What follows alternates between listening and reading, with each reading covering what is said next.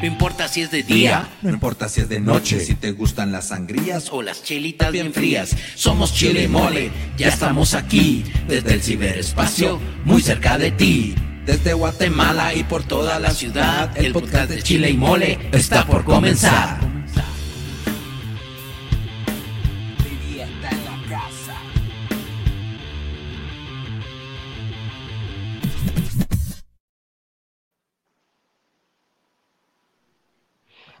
Ya estamos, chicas. Bienvenidos. Buenos días, buenas tardes, buenas noches, buen provecho. ¿Cómo están familia del mundo mundial? Este es el podcast número uno del Internet internetístico, el podcast de los chavorrucos, es el podcast de Chile y Mole. ¿Qué tal? ¿Cómo estás, Chicha? Buenas noches. ¿Qué tal, Chicha? Aquí, listo y contento en esta tarde y noche lluviosa para otro programa más y queremos darle la bienvenida a nuestra invitada del día de hoy, Ana Lucía Vázquez, gerente de mercadeo del Zoológico La Aurora, aquí en Guatemala. Ana Lucía, gracias por estar aquí. Un gusto, Chile, muchas gracias. Y también a pues por la amena bienvenida que nos están dando justo, pues experimentando el tema de, de, vivir una experiencia pues, con ustedes y compartir pues unas experiencias e historias, ¿correcto? Pues muchísimas gracias, Ana Lucía. Eh, bienvenida acá a tu casa. Es el podcast de Chile y Mole. Es para nosotros un placer y realmente el podcast se viste de lujo, teniendo invitados especiales como tú el día de hoy acá en la noche con nosotros. Quiero dar unos saluditos para algunos de nuestros amigos que se están conectando eh, alrededor del mundo. Tenemos a Claudia Claudia Jaramillo, que nos escucha desde la ciudad de Cartagena, Colombia. Tenemos otro saludo muy especial para Aida Barrientos, que nos escucha desde Quetzaltenango. Miguel Arcángel nos escucha desde la ciudad de Retaluleu. Arturo Juan nos escucha desde Escuintla. Adriana Castro nos está escuchando desde acá de Ciudad de Guatemala, nos manda saludos. Telma Arteaga nos está escuchando desde la ciudad de Tapachula, Chiapas, México. Y tenemos el último saludito por acá, Linda Culver, que nos escucha desde la ciudad de Houston, Texas. Así que para todos, bienvenidos al podcast de Chile Mole y sobre todo Ana Lucía, nuestra invitada de lujo bienvenida. Chicha, quiero comentarles y compartirles a ustedes, a nuestro público que nos está escuchando, que Ana Lucía es la gerente de marketing del SUB de la ciudad de Guatemala, del zoológico La Aurora. Chicha. Sí, cabal, gracias. Eh, pues Ana Lucía, nuevamente gracias por estar acá. Pues eh, como te comentábamos, este es un programa de, de chaburrucos. Eh, crecimos en, en la ciudad cuando era pues normal, muy, muy, muy normal, incluso ir a pie eh, toda la reforma. Nosotros vivimos mucho tiempo en zona 1 y esos eran los, los viajes, ¿te acuerdas, Chicha? Y la caminada. Y eh, pues crecimos eh, yendo con la familia al, al, zoológico. Yo estuve buscando por ahí, pero no sé si, si vos te recordás, la foto oficial que era subido en el caballito. Tenemos por ahí eh, la foto oficial donde estamos los, ¿Y ustedes sabían que esos caballitos todavía existen en el zoológico? ¡Wow! ¡Qué espectacular! última vez que fui, los vi. Creo que ahora, bueno, antes eran en, en con esas cámaras eh, instantáneas. sí, y con, la, eh, justo las Polaroid, digamos, las clásicas, pero un ejemplo, eh, parte como de las historias que se mantienen en la parte nostálgica, que creo que es más para los papás o los abuelitos que llegan con los, con los pequeños al zoológico, es que los fines de semana eh, ¿te recuerdas la entrevista justo que hicimos en la pérgola de Bugambilia, donde estaba con los, los rieles del tren? Justamente ahí se coloca una de las estaciones que todavía quedan de los antiguos pues, señores que tomaban esas fotografías. Y la parte interesante es que todavía lo hacen con, con cámara instantánea, y eso es como parte de la nostalgia que aún queda en el zoológico. Por supuesto, todos los caminamientos y todo siguen muy similares, solo que con una innovación increíble de, espacios abiertos, ¿verdad? Porque yo lo he visto en fotografías, pero me imagino que, tú te recuerdas justamente de, de, esas jaulas que tenían. Un ejemplo, siempre que hacemos recorrido en el zoológico, hay algunas personas que me recuerdan o me, o me transportan a esos tiempos donde justamente estaba el tigre y el león, pero la entrada estaba justo por la séptima avenida. Y ahora es totalmente, pues, lo contrario, es en la once calle, pero son cositas que, que tal vez yo no tuve la oportunidad de, recordar, pero siempre que hago el recorrido con alguna persona que haya tenido esos momentos, pues se vuelve como nostálgico, ¿verdad? Porque cada vez que paso por el recinto de Tigres, siempre me recuerdo que por ahí estaba la entrada de, de esos tiempos del zoológico La Aurora. Solo, perdón que los interrumpa. Eh, un saludo especial para Leonel Carías, que nos está escuchando desde Ciudad de Guatemala. Saludos, Leonelito, qué gusto saludarte. Mafer González Parra también nos saluda, no nos indica a dónde, pero también nos está saludando. Así que para todos, bienvenidos al podcast. Y algo que es interesante les quiero comentar, eso que tú dices, la entrada estaba por otro lado, totalmente de acuerdo, pero también quiero compartirte algo que yo no sé si tú sabías. Había un parque, un parque infantil independiente al parque que está actualmente que se llamaba Esquilandia. Y ese era un parque así como em, emblemático de la época, tenía camas saltarinas y era como la atracción súper especial y un castillo inflable. No sé si te acordás, Chicha. Sí, sí. Ese castillo era bonito ahorita tienen juegos también a la par del, zoológico, pero eh, ya no es Esquilandia, creo que ahora es eh, o es de ustedes eh, o es ajeno. Pues una de las partes curiosas es que sigue siendo Esquilandia. Justamente, digamos, nosotros en el recorrido del parque sí tenemos algunos juegos, y tenemos algo, algo de entretenimiento que es más orgánico, ¿verdad? Pero Esquilandia sigue existiendo dentro del zoológico de la Aurora y se sigue llamando pues así como, como lo nombramos. Y tiene una parte de juegos y lo más famoso es su resbaladero gigante. Ahí te voy a llevar chicha para que, juegues en el resbaladero gigante. Hay que llevarme chicha, por favor. Aquí, fíjate que nos hicieron favor de compartir estas fotos. Esta foto es de el, en 1930, el primer elefante. Así es, justamente quería que así el comentario que, que, la historia o las historias pues cuentan que justo vino la India este elefante y que realmente pues como en ese tiempo el zoológico era el gobierno, hicieron un gran fiesta, un gran desfile justamente cuando él estaba entrando a Guatemala. Correcto, nosotros con Alejandro somos de la época de, de, la mucosita, te nos fuiste un rato. Total. ¿Verdad? Que era la, atracción, no hay pena chicha, era la atracción principal en los 80, 70, 80, porque era realmente uno, a uno le decían, te vamos a llevar a ir a ver a la mocosita. También, esta, esta es la casa del té, ¿verdad? Si no, de té, así es. En la casa, de, té, justamente. Preciosa, por cierto. Es increíble y ahorita restaurada, pues es un espacio que realmente pues te transporta justamente al pasado. Ahí pues la historia más famosa es que justo Jorge Ubico y algunos otros presidentes pues ahí tomaban el tiempo, digamos, de con su pues con sus personas de confianza ir a tomar el té justo a la casa.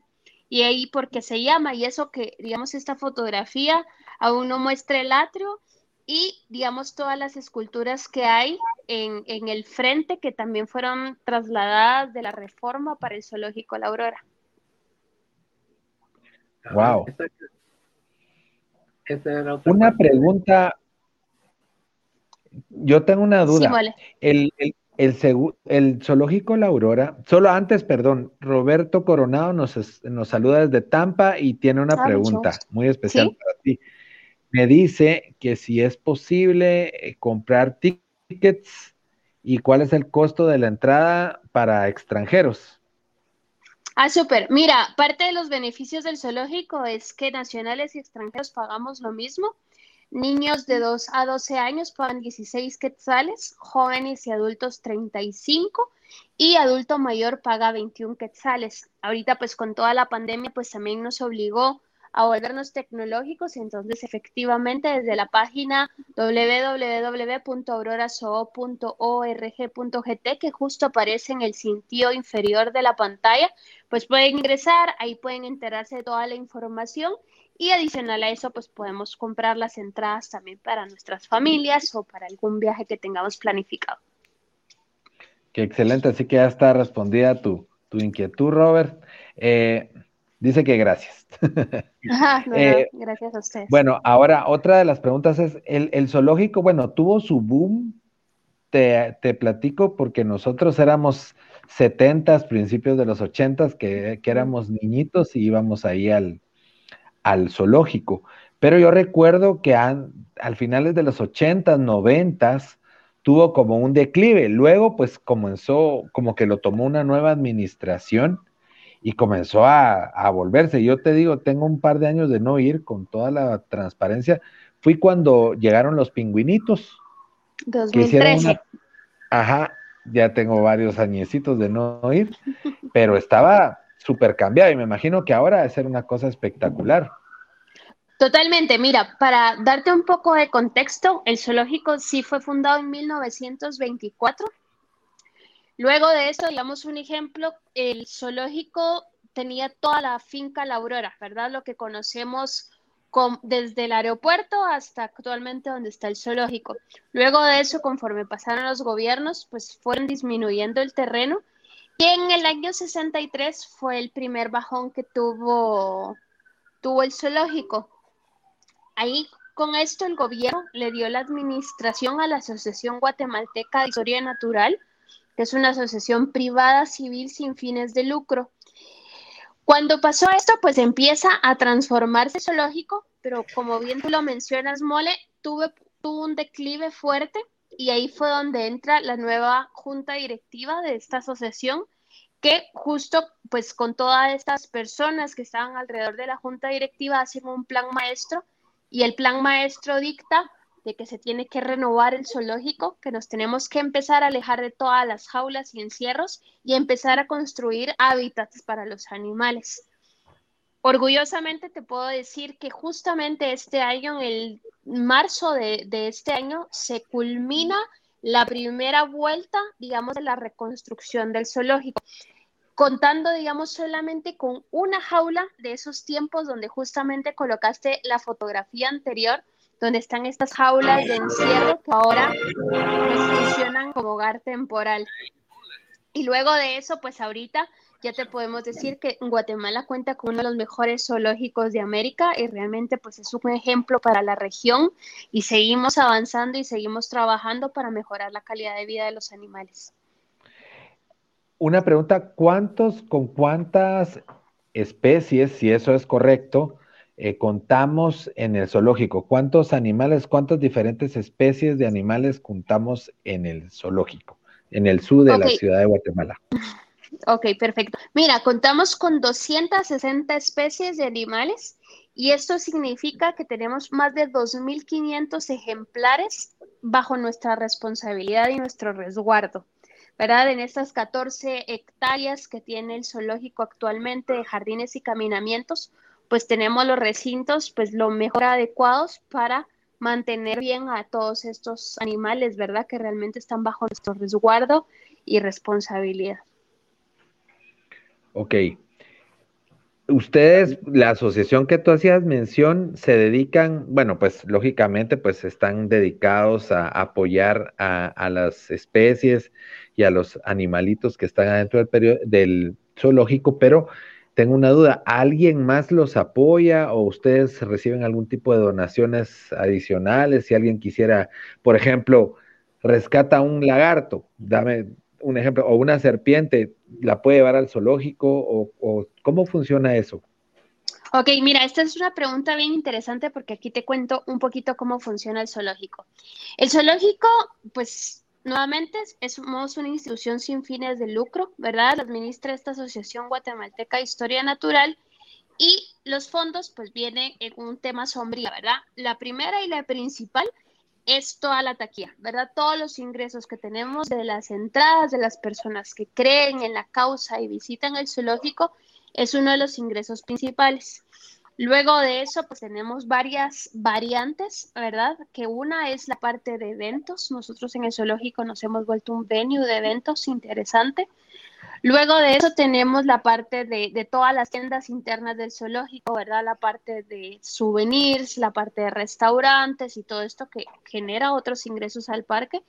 Y la tercera, que es muy importante y es uno de los objetivos de cuál estamos en esta entrevista, es las marcas amigas del zoológico, ¿verdad? Estas marcas son marcas normal, pues normalmente son privadas, son marcas que creen en la causa y que de cierta manera por un cruce de beneficios, pues le inyectan ingresos al zoológico La Aurora, ¿verdad? Un, pues, te puedo mencionar varias marcas, pero eh, pues ese no es el enfoque del día de hoy. Pero un ejemplo justamente es una forma de, recaudar fondos y tu servidora pues es la encargada también de recaudar ese tipo de fondos. Excelente. Una pregunta.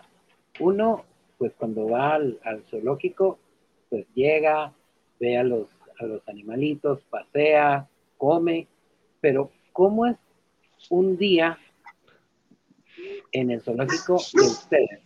¿Qué pasa? ¿Cómo es? Pues mira, la primera premisa es ser rutina, ¿verdad? Este es el, tema principal. El zoológico, pues es bien impredecible, estamos trabajando y estamos trabajando para eh, seres vivos, ¿verdad? Y esto pues al final no tiene una rutina, ¿verdad? Es, impredecible el día.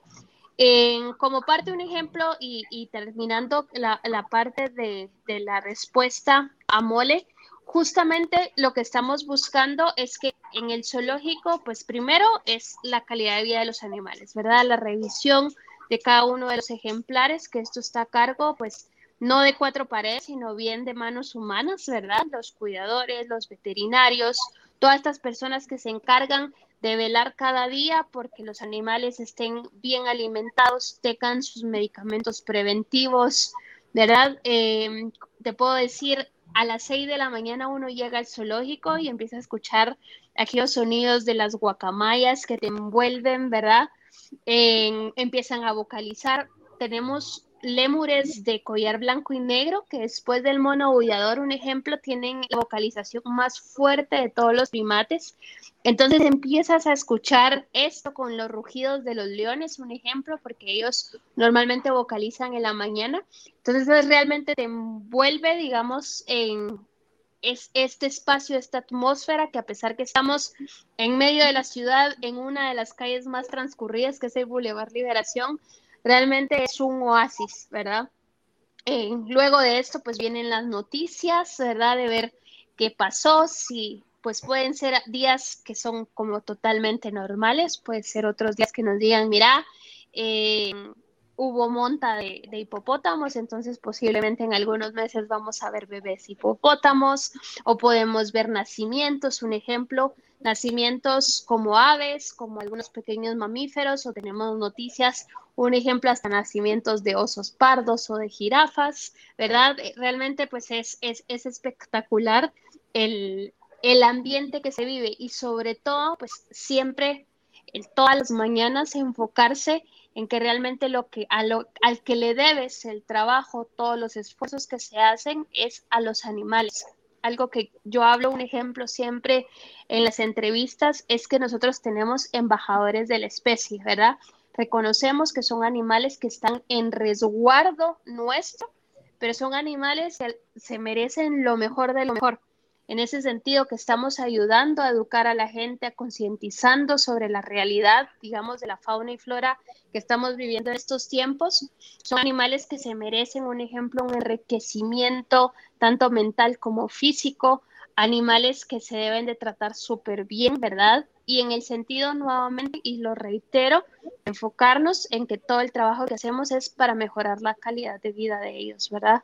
Y esto es lo que la asociación en, la que estamos y en las condiciones que está el zoológico, pues eso nos permite, ¿verdad? Porque el enfoque pues va directo hacia, hacia ellos. Entonces, lo que te digo, no hay rutina, siempre hay sorpresas bonitas, hay veces que hay sorpresas preocupantes, nuevamente estamos trabajando con ceros vivos. Eh, hay pues hay noticias de todo, también a veces tenemos invitaciones justamente a que hayan proyectos interesantes para ayudar a la causa del zoológico y pues es un día, eh, día a día, ¿verdad? Lo que se va viviendo. Eh, perdón, los interrumpo. Saludos para Andrea de León, acá desde Ciudad de Guatemala. Y Freddy Oliva nos saluda desde Kansas City, Missouri. Y te pregunta, que si hay alguna especie de voluntariados para las, para las personas que quisieran apoyar y si ustedes tienen contemplado ese tipo de actividades. Ok, bueno, para responder tu pregunta, sí hay varios, digamos, antes o el, el principio solamente eran estos voluntariados que están enfocados más en la parte educativa. Ahorita estamos teniendo una gran oportunidad que es para la gente que ya le gusta la fauna, digamos, silvestre. Empezó todo el tema de un internship para esas personas que estaban iniciando a estudiar veterinaria, biología, zoología, todo lo que conlleve con toda la parte de fauna silvestre. Y luego de esto, ahorita justamente la semana pasada empezamos a trabajar un nuevo proyecto que es la parte de residencias, ¿verdad? Nuevamente a veces escuchamos la parte de residencias para medicina humana, pero actualmente pues ya el zoológico se está modernizando y ya hay una oportunidad para la gente que quiera adquirir experiencia en fauna silvestre que pueda entrar al zoológico de forma profesional y que agarre experiencia, ¿verdad? En Guatemala es muy poca o muy limitado, digamos, esa parte. Muchas veces tenemos veterinarios que tienen muchísima experiencia en la parte de domésticos o en la parte de granja, pero tenemos muy pocos, digamos, con la oportunidad de que tengan experiencia en la parte de fauna y el zoológico está abriendo las puertas justamente para eso actualmente. Excelente. Freddy, está contestada tu, tu pregunta. También saludo especial a Sergio Izquierdo, que nos está escuchando ah. acá desde Ciudad de Guatemala. Bienvenido, Sergio. Una mm, eh, consulta, perdón, Chicha. Eh, con el Chicha, como te comentaba la vez pasada, pues somos muy animaleros, yo creo que todos nuestros oyentes y seguidores también. Y eh, pues en algún momento, pues uno llega a tener bastantes animalitos. yo no sé cuánto fue lo más que llegaste a tener, Chicha, me acuerdo que tuviste como seis nosotros seis, Seis perros y dos gatos. Wow. Entonces, eh, al final, eh, uno puede ver que cada animalito, pues eh, cada raza y especie tiene su, su comportamiento, pero eso no les quita que tengan personalidad. Total. Entonces, mi pregunta era, ¿hay algún animalito ahí en el zoológico que sea extremadamente cariñoso, que sea cariñoso, cariñoso, y alguno que tenga ese, eh, que sea, digamos, como un Garfield, o, que sea gruñón, que sea, o, que sobresalga por su forma de ser. Sí, pues mira, hay muchísimos, ¿verdad? Eh, hay muchísimos animales, van dependiendo justamente de cómo te vas ganando tú la confianza de cada uno de los animales, ¿verdad? Eh, algo que tengo muy en la mente es el jirafito del Sol Aurora. Él nació justamente el 9 de septiembre de 2019, para darte detalle. Ahorita justamente hace unos días justo, hice una publicación de que acaba de cumplir un año, 10 meses. Y te lo cuento a experiencia porque es uno de los animales que yo tengo más cerca y de los que visito más. Y siempre digo que es el típico adolescente más criado, ¿verdad? Que un día de estos amanece súper cariñoso, ¿verdad? Y que se quiere acercar y quiere que lo acaricies. Y hay otros días que apenas te acercas un metro y ya te, está tirando patadas, ¿verdad? Es un, para contarte y, la causa un poquito, es que esta jirafa nació justamente el 9 de septiembre, aproximadamente como a las 9 de la noche del 2019. Y para que realmente una jirafa sobreviva, tiene que colocarse de pie en las primeras horas de vida, ¿verdad? Más o menos, para darte una idea, el promedio de la pata de una jirafa está alrededor de los dos metros y cuando nacen tienen una caída justamente de, de, de, de, ese tamaño que te digo y ahí se tienen que poner de pie para lograr alcanzar las tetas de la madre. Si no se coloca de pie, pues en la naturaleza esta jirafa moriría, ¿verdad? Pero en el zoológico, por supuesto, estamos enfocados en la parte de conservación.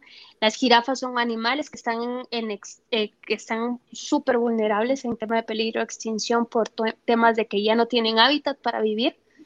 Y este jirafito, pues efectivamente no se colocó de pie en las primeras horas de vida. Ahí nosotros pues pasamos monitoreando un tiempo y si vemos que realmente le está costando, lo que procede es de que lo separemos de su madre para iniciar una crianza artificial. Y para hacerte un poco más corta la historia, pues arrancamos con la crianza artificial y para, y para hacértelo aún más corto, pasamos casi un año eh, cuidándolo 24 horas al día, ¿verdad? Tuvo un primer año de muchos retos, ¿verdad?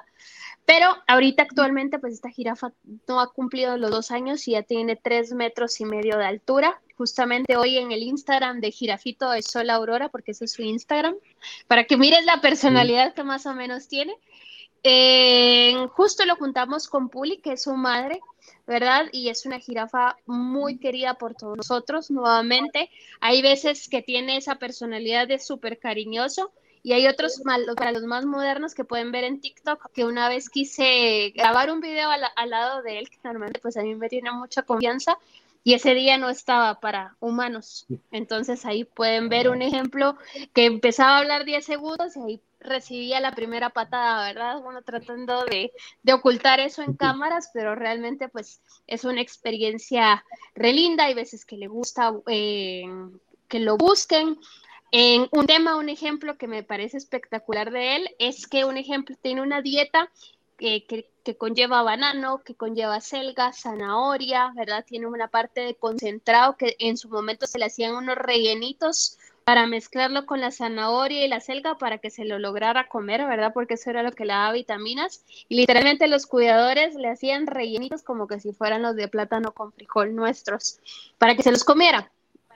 Pero el jirafito lo que tiene es de que hay semanas que le gusta la zanahoria, hay otras semanas que te acepta la selga, hay otras semanas que te acepta el concentrado y así se va, ¿verdad? Entonces es, un caso eh, de jirafa, pero realmente es muy querido y, y, la verdad es que está acostumbrado cuando entra una cámara, un ejemplo, lo primero que hace es meter la trompa, porque desde chiquito pues estuvo abierto a la fama, entonces ahorita pues ese es uno de los, de uno de los tantos consentidos. Otro ejemplo que te puedo dar y te puedo contar 24 horas es el inicio de tu conversación justamente con Trompita. Mucha gente la confunde con la mocosita, que es nuestro elefante. Ella vino en el 2008 al zoológico La Aurora. Estuvo algunos meses con la mocosita y luego pues mocosita por temas de salud pues falleció de 56 años. Y Trompita, la parte interesante es que ella recibe un pedicure o un tratamiento de patas entre una o dos veces al día, dependiendo. Y Trompita es mega temperamental, entonces yo siempre hablo de que pues, es, un, es un elefante geronte, tiene 60 años, es la, la típica viejita que de repente está de buenas, pero hay otras veces que no te pongas enfrente, ¿verdad? Y Romeo, que tiene justamente la misma edad, Romeo tiene 59 años y meses, que es su cuidador, él un ejemplo la sabe. Es un ejemplo de repente ve que las orejas las tiene tensas y es como, no, hoy no se acerquen a trompita, ¿verdad? Y le tienes que hablar de un modo como muy tranquilo, muy relajado y todo, porque si escucha que alguien le levanta la voz o algo así, cruzca hacia ella, ¿verdad? Entonces, un ejemplo, es hasta el cuidado de los animales tiene que tener como mucho toque y siempre con refuerzo positivo, ¿verdad? Porque al final esa es la forma en que nosotros tenemos la confianza y es por eso que se ha logrado tantas cosas con los animales, pero siempre enfocado en refuerzo positivo, así como nosotros, ¿verdad? Si nos tratan con dulcitos y caramelitos, pues nos portamos bien y si no, pues también. Sí, claro. Eh, Miguel Llanes del Valle nos escucha desde la ciudad de Quetzaltenango. Saludos, Miguelito. Saludos, eh, Miguel. Nos, otra, otra pregunta que teníamos por acá es eh, si piensan ustedes traer algún tipo de especie marina o, sí, marina, básicamente, o acuática, dice oh. acá. Ok, pues mira, en, siempre dentro del plan maestro ha estado el tema de lobos marinos, ¿verdad? Esta es una especie interesante que justo eh, compartiría eh, el área con los pingüinos de Humboldt, pero todavía pues sigue en plan. Para darte una, una, idea, el zoológico funciona por medio de donaciones, por medio de intercambios o por medio de rescate. Entonces, hasta que no suceda una de esas tres cosas, que haya un excedente en algún otro zoológico, que no haya una donación o un rescate, pues nosotros quedamos siempre a la espera, ¿verdad? Los zoológicos de primer mundo o los zoológicos certificados funcionan solamente así, ¿verdad? Un ejemplo, el animal no se saca de su hábitat, sino más bien se aprovecha, digamos, el animal que, que, que, nació en cautiverio, que ya no puede ser reinsertado en su hábitat y que funciona en otros zoológicos, santuarios o parques como embajadores de su especie. Wow, excelente. Vamos a aprovechar el espacio para recordarle a nuestros amigos que este programa, este podcast es patrocinado por Casa Ishkanil. Chicha, ¿qué tenés que contarnos sobre Casa Ishkanil? Pues eh, Casa Ishkanil es un evento agroecoturístico cerca del volcán de Pacaya, a orillas de la laguna de Caldera.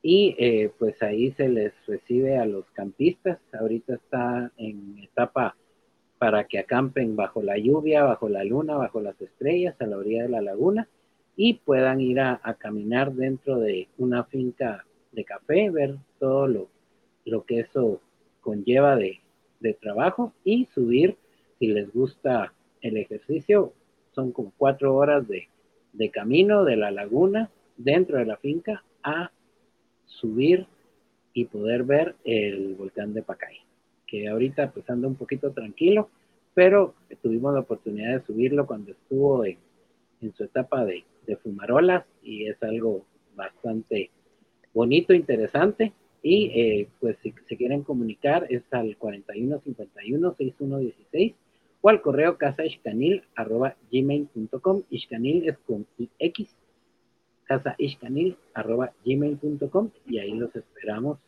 con gusto.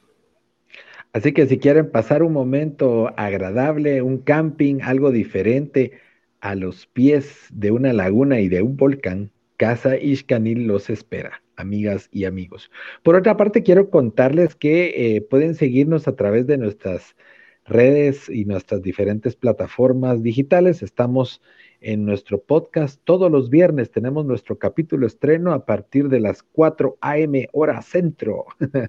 Estamos en Spotify, en Deezer, en iTunes y en Public Radio. Acá nos pueden ubicar y escuchar nuestros programas y nuestros podcasts cuando ustedes más les guste o lo prefieran. En el tráfico, haciendo oficio, en la oficina, donde ustedes quieran. Perfecto, ahí está nuestro podcast 24/7 para ustedes. Y no dejen de seguirnos en nuestras redes sociales. Estamos en nuestro Instagram, aparecemos como Chile Mole Producciones. Estamos también en Facebook a través de nuestra página que es Chile Mole Producciones. Nuestro perfil personal, Alejandros Los Chichas. Ahí en Facebook también nos pueden ubicar. Y en nuestro súper famoso TikTok, que aparecemos como chile y mole. Así que eh, síganos, eh, acompáñennos y no se pierdan las aventuras del Stormtrooper que está ahí en TikTok para todos ustedes. Chicha, continuamos. Ana Lucía, la época de pandemia pues nos pegó a todos, pero yo creo que ustedes hicieron un muy buen trabajo y lograron salir. ¿Estoy en lo, correcto? Cuéntenos un poquito qué lograron hacer. Ok, pues mira, el zoológico sí efectivamente estuvo cerrado 150 días. Eh, gracias justamente a, esta innovación y la parte de una buena administración del parque, pues sí se lograron conseguir pues los fondos para mantenernos cerrados esos 150 días.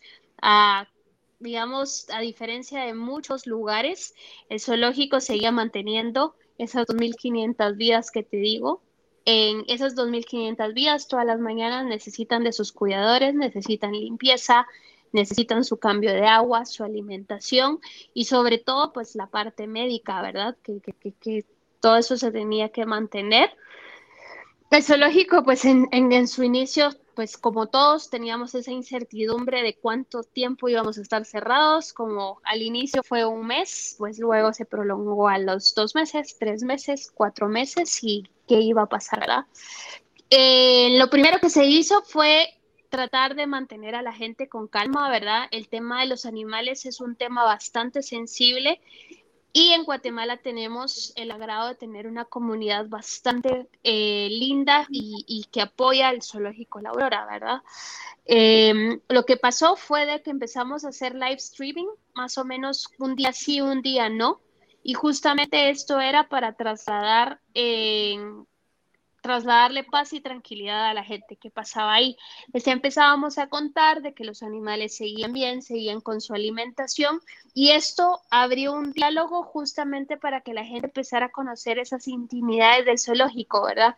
Que empezaran a conocer sus cuidadores, que empezaran a conocer el tras bambalinas. Uno de los más famosos justamente fue que hicimos un en vivo para que la gente viera cómo le limpiábamos las patas a trompita todas las mañanas en la otra parte curiosa fue justamente que empezaron a nacer crías, ¿verdad? En la pandemia entró en una época de primavera y la época de primavera pues tenemos nacimientos, entonces resulta que empezamos a contar del nacimiento de nuestro oso pardo, tuvimos nacimiento de cebra, de avestruces, tuvimos el nacimiento de dos hipopótamos, aparte teníamos la noticia del jirafito que había sido en septiembre del, del año pasado, Tuvimos nacimientos de mono araña, de mono capuchino y en fin, digamos, digamos, toda la pandemia lo que hizo fue al final crearle como este, siempre le digo, como protector solar al zoológico y era empezar a dar buenas noticias. Entonces, ¿qué pasó? El zoológico era justamente ese oasis de buenas noticias que le trasladaban a la gente en medio de este encierro que al final pues nos afectó a todos. El zoológico pues empezó a reinventar, los live streaming se volvieron el top of mind de la gente, entonces ¿qué pasaba? La gente estaba súper pendiente del parque, los niños se querían conectar porque ya Nalo en el Sol les empezaba a contar estas partes secretas del zoológico, ¿verdad? Y acercarlos más al resto del equipo del zoológico. empezamos a hacer una preventa, preventa de entradas, preventa de membresías, preventa de tours VIP y decirle a la gente, bueno, cuando abra el zoológico pueden disfrutar, pero para mientras ustedes nos ayudan a nosotros y realmente tuvo una respuesta increíble. Una de las lecciones también del zoológico es de que pues, nuestra junta directiva pues también hay una gran diversidad de personas, entonces empezar a creer en la parte tecnológica, ¿verdad? Empezar a creer en que debía de actualizarse una página web, en que debería de haber una taquilla online, porque si volvíamos a abrir, no podíamos esperar una cola física, sino que deberíamos de ir adelante y, hacer que la gente empezara a comprar en línea. Y pues un sinfín de cosas que al final, a finales del mes de agosto del 2020, pues nos dan el banderazo verde que el zoológico puede abrir nuevamente sus puertas y el resultado fue tan bueno que desde el primer día que el zoológico abrió, había personas ya esperando entrar al parque y conocer estas crías y a un ejemplo me encantaba porque ya escuchaba y empezaban a hablar de Romeo o de Haroldo el Cuidador o de Antonio y todo porque ya la gente pues ya tenía construido una historia distinta del, del zoológico y pues la verdad es que en, en, temas de, en lugar de hablar de negatividad fue todo lo contrario. Nos, nos logramos colocar en un espacio mucho mejor, ¿verdad? La gente empezó a entender bien la causa, porque antes de esto siempre era esa incertidumbre y el zoológico, cómo funciona, ¿verdad? Desde la municipalidad, desde el gobierno, es privado, cómo funciona. Entonces ya el empezarle a contar a la gente que es una causa y todo esto, pues al final totalmente, pues nos empezamos a crear como esa capa protectora aún más, donde la gente se sentía mucho más orgullosa del proyecto de zoológico y, y de asegurar que en Guatemala podemos hacer las cosas bien y que Guatemala tiene uno de los mejores zoológicos de América. Nos preguntan eh, cuál es la especie más visitada en el zoológico y qué tienen planeado para el futuro. Ok, Neil, pues va dependiendo mucho. Un ejemplo, hay gente que le gustan, así como a mi, en mi persona, la parte de mamíferos de los macrovertebrados. Van a ver un ejemplo mucho el tema de jirafas, del elefante y del rinoceronte.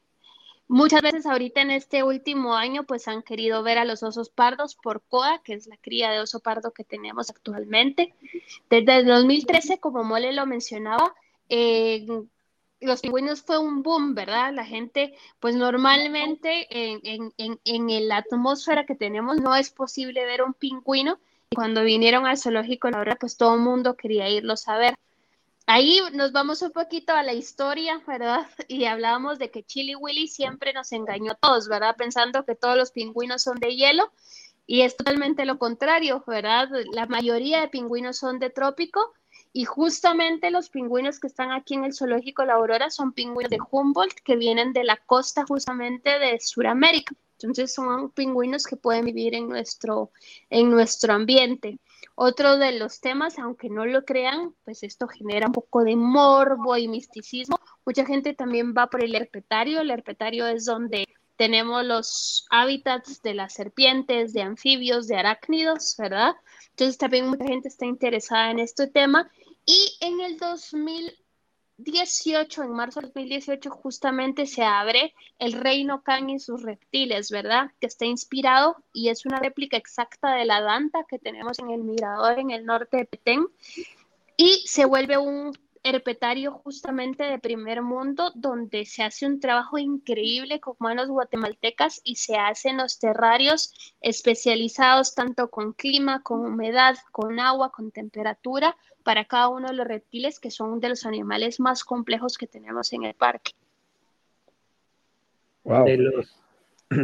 bueno, para que nos cuentes un poquito para los oyentes, hay dos eh, proyectos que tienen ustedes que me, me, gustan mucho. Yo no sé si los habías escuchado vos, Chicha. Uno es los tours, eh, creo que son VIPs, donde eh, se le puede dar de comer a los, a los animalitos. Creo que a la jirafa es uno de ellos.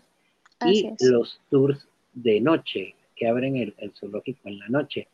Yo tuve la oportunidad de ir a uno. Cabal fue a, me recuerdo que fue a finales de, de año, que es, por lo general lo hacen como dos veces al año, ¿verdad? Así es. Chicha es increíble. El zoológico es otro zoológico. No sé si es porque uno anda con, con, luz, con poca luz, pero eh, ponerle en las mañanas es normal, te acercas a las jaulas de, los leones y, y, tigres y están tranquilos, pero en la noche están bien activos. Exacto. Wow. Eh, bueno, la verdad que solo había escuchado que vos me habías compartido eso del zoológico de noche. No he tenido la oportunidad, pero de verdad que creo que vale la pena. Y después de esta charla, cuando sea la próxima convocatoria, seguro, seguro, Mole va a estar ahí con sus pequeños molitos. Ahí te voy a llevar para que te, te voy a invitar a un tu helado y a que te tires del, del tobogán gigante. Del tobogán. Eso. Y solo aprovecho, Juan Carlos, a, Armendaris nos está escuchando desde Zona 2, Ciudad Nueva de Guatemala y manda saludos por ahí. Ah, un eh, gusto. Bueno, yo realmente me llama mucho la atención ese, también el VIP, no sé si, bueno, ustedes ya lo conocen, pero muchos de nuestros oyentes, y incluyendo al pobre Mole, no sabemos de qué se trata. ¿Nos podrías ampliar un poquito sobre qué se trata de ese, ese tour VIP? Claro, pues mira, eh, primero pues empezamos, todo lo encuentran en la página de internet del zoológico, si quieren ver más detalles adicionales a los que yo les voy a contar. Hay tres tipos de tours VIP y justamente lo que se hace es, ahorita con la pandemia ha funcionado bastante, bastante bien porque justamente se mantienen estas burbujas familiares, entonces no tenemos que tener contacto, digamos, con otros visitantes, a excepción pues del educador que acompaña este tour. El objetivo del Tour VIP es primero conocer algunas partes del trasbambalinas del zoológico. Un ejemplo, dentro de, esto, efectivamente, lo más eh, atractivo es que le podemos dar de comer, un ejemplo, en el Tour Elefante, podemos darle de comer a la jirafa, al elefante, podemos darle de comer a guacamayas y los más curiosos que le podemos dar de comer a los lemures de cola anillada que en los bajos mundos lo conocemos como el rey Julian de Madagascar, ¿verdad? I like it. Eh, ajá, justo. Entonces, hay un ejemplo, te acompaña un educador y ahí te va contando un poquito del tras bambalinas del zoológico. Un ejemplo, una de las curiosidades más importantes es que la gente siempre te pregunta, mire, ¿y qué pasa con los animales de noche, verdad? ¿Dónde los guardan? Entonces, por ejemplo, ahí se explica qué animales se quedan en sus recintos y qué otros animales, como los felinos, como hablaba Chile, de, necesitan resguardo y necesitan resguardo de ambas vías. Un ejemplo, si nos imaginamos una catástrofe natural, el zoológico necesita resguardar y cuidar la vida del animal como también del humano, ¿verdad? Evitar que alguno de estos animales que pueda eh, generar peligro, ¿verdad? Para, para, para, para, la vida humana, pues pueda salirse. Entonces, todos estos animales que, que, que, son de peligrosidad alta, como los felinos o como los macrovertebrados, pues tienen estos espacios donde se resguardan de noche. Y justamente en el Tour VIP vas conociendo esa parte, ¿verdad? Entonces nos imaginamos un ejemplo cómo funciona el zoológico en la parte de atrás, conocen algunos de los cuidadores, eh, ya ven un ejemplo, justo lo que me decía, las personalidades un poquito más de cerca, de cómo están las jirafas en la mañana, o lo que decía justo Chile del tema de los felinos, ¿verdad? Los felinos en la mañana son una hueva completa, ¿verdad? Son, son animales que duermen entre 18 y 20 horas todos los días, pero en la noche se vuelven activos y es otra perspectiva completamente distinta. Entonces, vale muchísimo la pena. Está este tour gilefante, está el mixto que no da de comer a los, a los lémures, es la única diferencia. Y para los más atrevidos, ¿verdad? Que al final son animales increíblemente interesantes, pero las películas nuevamente nos han hecho que les tengamos miedo, a la parte de los reptiles. Entonces hay un tour especial, especializado justamente para el Reino Can, donde pues ya tenemos un poco más de interacción para aquellos que se animan a conocer más de cerca a los reptiles y anfibios que hay en el zoológico. esta es la foto del Reino Can, ¿verdad? Esta es la foto del acuario. Hay una foto más oscura justamente donde hay una pirámide, que esta también la tienen ustedes, pueden verla, y es la fachada justamente del herpetario, exactamente esa. Sí, es la Danta. esa es la Danta, justamente. Entonces, aquí este es un, símbolo, es más, cuando se inauguró, lo inauguró, lo inauguramos justamente con Richard Hansen, que es, esta persona que ha estado encargada muchísimos años de toda la parte de excavación de, de la Danta. Y esto lo, nosotros lo queríamos hacer a proporción justamente para que la gente se diera una perspectiva que si estuviera restaurada y si hubiéramos vivido unos miles de años antes, pues cómo se vería pues esta, esta pirámide que es una de las más importantes del mundo por su tamaño y su importancia a nivel de, de la historia de los mayas. Y Ana Lucía, ahorita el último proyecto que, que están realizando es el que están en conjunto con Miraflores. Total, si quiere, cuéntenos un poquito. Ok, pues mira, fíjate que en diciembre, justamente el año pasado, empezamos con algunas pláticas con el Centro Comercial Miraflores y ellos buscaban pues siempre apoyar a una causa, ¿verdad? Que normalmente se volviera en estas actividades que hacen el centro comercial como un propósito pues más genuino y qué mejor pues que tocaron las puertas del zoológico La Aurora. Para contarte, hace un par de semanas inauguramos su Adventure, que es en la Plaza Simán, justamente en el centro de Miraflores, y hicimos una pequeña extensión del zoológico La Aurora a Miraflores. Prácticamente llevamos el alma al zoológico, donde hay nueve estaciones interactivas en las cuales pues niños eh, y adultos que que se vuelven chicos también en estas actividades, pues puedan entrar y podamos un ejemplo, cuando entramos podemos ver algunos cráneos o algunos artefactos de animales que fueron históricos para el zoológico La Aurora. También podemos un ejemplo comparar nuestras manos con la garra de un tigre, con, con la pata del elefante, con la pata de un canguro, un ejemplo para ver cuántos dedos tiene un oso, cuántos dedos tenemos nosotros. Luego de eso, pues eh, mi parte favorita, por supuesto, que es con las jirafas donde vamos a conocer un poquito más de Pepo, de Puli y de Fito. Todo esto lo va acompañando con videos audiovisuales en las cuales pues habla tu servidora y hablan otras, em, el gerente de bienestar animal del zoológico y algunos cuidadores que cuentan un poquito más de la parte íntima del parque. Hay una estación increíble que es de, reptiles, donde ahí sí tiene la oportunidad eh, de los visitantes pues ver reptiles reales en, esa, en esa área Y lo más chilero de todo es justamente que una de las preguntas más famosas del zoológico es cuántas libras de comida come Trompita al día. Y la respuesta pues son 400 libras de comida al día, ¿verdad? Ustedes saben ahí dónde están todos los esfuerzos de trabajo porque la pequeña gigante pues, come esas 400 libras, entonces los niños tienen una balanza donde pueden ahí ir midiendo cuántos niños o cuántos adultos se necesitan para llegar a esas 400 libras. Bueno, se Luego necesitan a nosotros dos, ya llegaron. Y un tiempo extra, no mentira.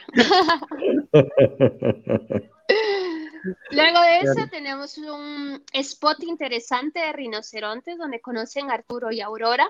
También conocen la parte, un ejemplo de, del gran patrocinador que tenemos, que es también Don Arturo, gasolineras Don Arturo. Entonces ahí hay un espacio justamente pues para tomarse fotos y para que conozcan parte de la vida y de las curiosidades de los rinocerontes blancos del sur. Y las estaciones también pues tienen el área de leones, donde un ejemplo, parte interesantísima, es la, textura de la lengua de león, ¿verdad? Nadie nos imaginamos que como un gato, solo que a proporción, el león tiene como unas espinas en la lengua y esto lo hace justamente para desgarrar la piel de sus pesas.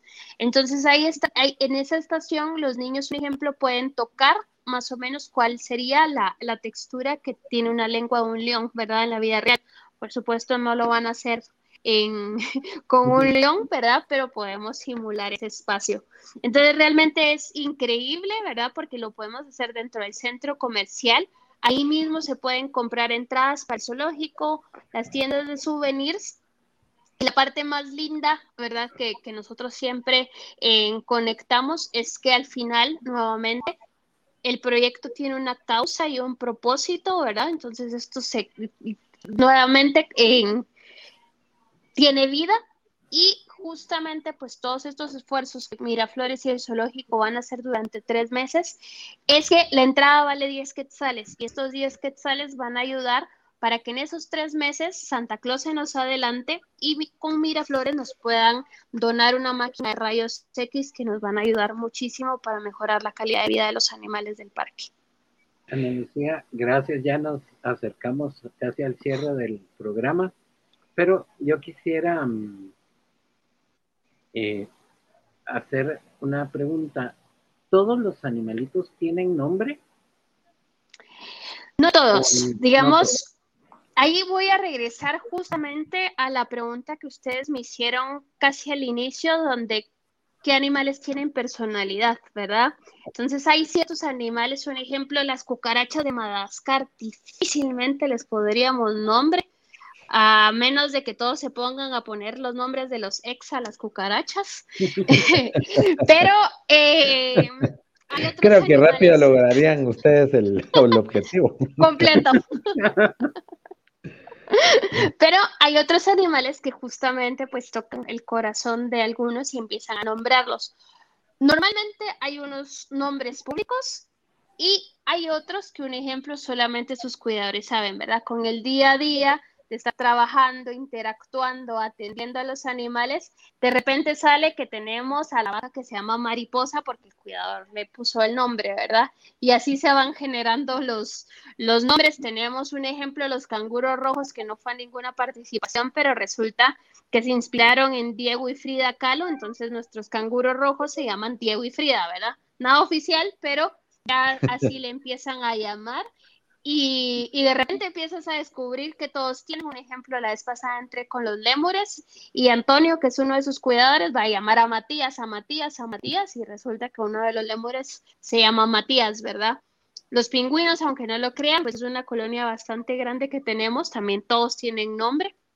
Y así va surgiendo, digamos, todo el tema de crearle las personalidades a los animales, más bien no humanizarlos, ¿verdad? Este es un mensaje con el que les quiero dejar eh, los animales es completamente distinto. Ahora hay veces pensamos que un chimpancé, porque, porque nos está sacando los dientes, nos está sonriendo y en su lenguaje es totalmente lo contrario, ¿verdad? Es un, es un tema de amenaza.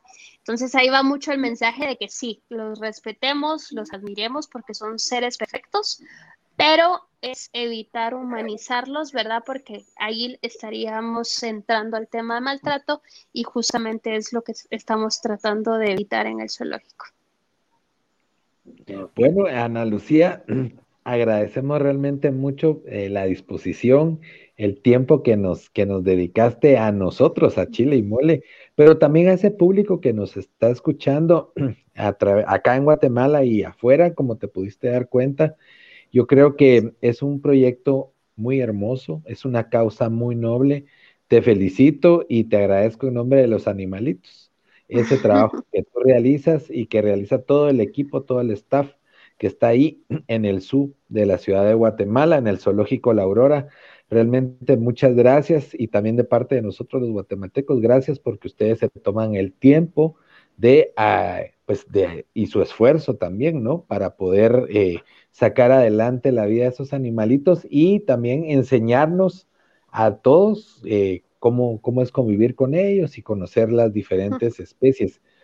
Eh, pues estamos llegando ya al final de nuestro, de nuestro programa, Chicha, pero antes no quiero dejar de recordarle a nuestro público que nos puede seguir a través de las principales plataformas digitales. Estamos en Spotify, en Deezer, en iTunes, en Public Radio. Ahí nos pueden encontrar. Capítulo estreno todos los viernes a partir de las 4 a.m. Centro.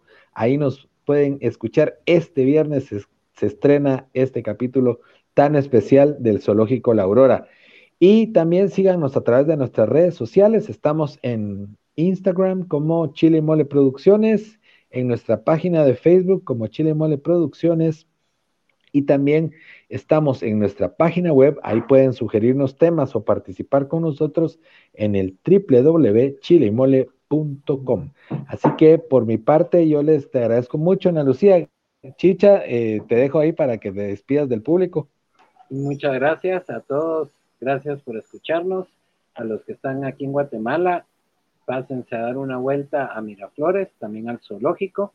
Es un lugar muy bonito. Eh, a nosotros con el Chicha, pues nos tocó el corazón y nos trae recuerdos muy bonitos, así que hagan recuerdos con, sus hijos, sus nietos. Yo creo que hay muchos eh, de nuestra edad, Chicha, que ya son abuelos, entonces Así es. aprovechen y eh, pues los esperamos el próximo lunes. Y Ana Lucía, te dejamos el micrófono para que te despidas. Gracias. Bueno, Chile Mole, personalmente les, les doy las gracias, da, gracias nuevamente de parte de, de todo el zoológico La Aurora, tanto los vecinos, los miembros del zoológico, el equipo y todo, por darnos el honor y este tiempo, ¿verdad? Dedicar el programa al Zoológico La Aurora y a todos los proyectos y gracias pues a todos los escuchas y los que nos están viendo por realmente creer en la causa. Realmente el zoológico se, se, hace, digamos, tal vez nosotros somos los que ejecutamos, pero sin el apoyo de los guatemaltecos, sin apoyo de los latinoamericanos y de todo el resto del mundo que, se, que, que nos ve y que nos visita, pues no sería realidad, ¿verdad? Yo siempre cierro con esto. Las empresas, las marcas, las instituciones no son las cuatro paredes, ¿verdad? Que, lo habitan, sino más bien es la gente, ¿verdad? Que, que, lo apoya y los que trabajan para ello. Entonces, así que sigamos haciendo bien las cosas. Creo que en Guatemala sí podemos hacer las cosas bien, sí podemos cambiar y creo que un gran ejemplo es empezar a crear como estas comunidades de buenas noticias y de buenos proyectos que estamos haciendo. Gracias, Ana Así que, a todos. Muchas gracias a todos y hasta la próxima. Gracias, Ana Lucía. Descansen, chao. Chao. Gracias.